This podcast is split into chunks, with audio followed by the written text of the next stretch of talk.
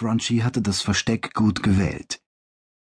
Die vier Männer und der Masakener befanden sich in einem Notantigrafschacht zwischen zwei Decks. Der Gang, der zu diesem Schacht führte, war in beiden Decks so eng, dass er nicht von mehreren größeren Wesen gleichzeitig durchquert werden konnte. Außerdem konnten Grymoon und Abartes, die oben und unten am Ende des Schachts postiert waren, die beiden Gänge einsehen und Alarm schlagen, sobald sich etwas ereignen sollte. Merwan überdachte die Vor- und Nachteile ihres Aufenthaltsorts.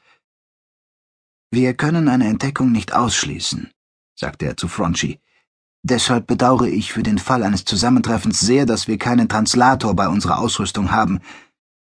Wir waren auf einen solchen Fall nicht vorbereitet. Fronchi dachte nach. Die Lemura besaßen ebenfalls solche Geräte, sagte er. Ich weiß. Merwan sah ihn hoffnungsvoll an. Glaubst du, dass du einen Translator finden könntest? Ich kann es versuchen, meinte der Läufer.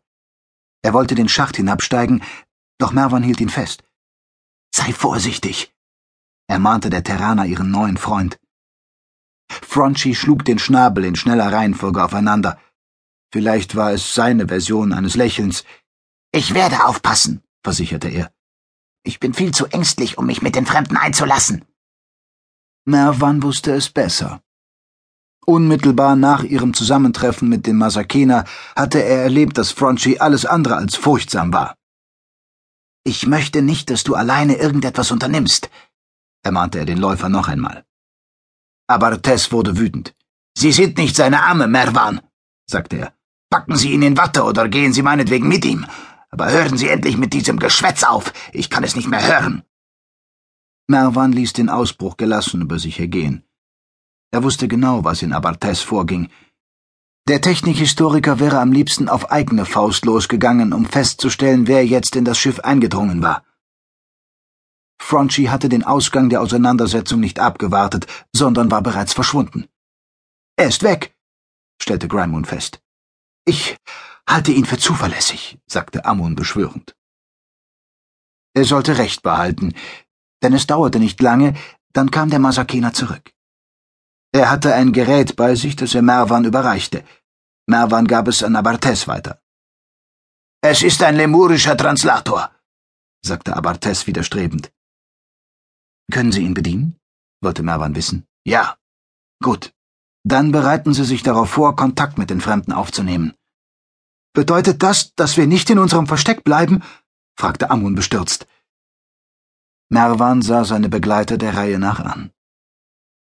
Überlegen Sie, empfahl er ihnen. Wir wissen nicht, wo wir sind und wie wir aus dem Malstrom hinauskommen sollen. Auf die Dauer können wir ohne die Hilfe anderer nicht überleben.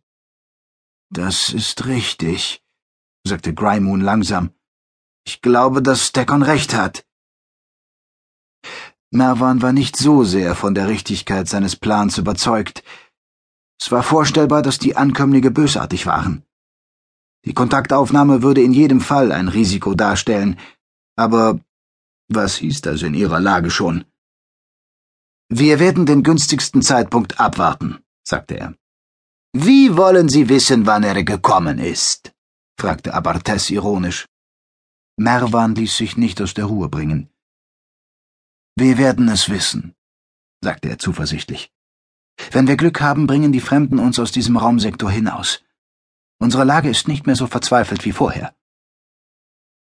Er konnte nicht ahnen, dass die Fremden, mit deren Hilfe er rechnete, sich in einer ähnlich verzweifelten Lage befanden wie er und seine Begleiter, und das seit Jahrtausenden.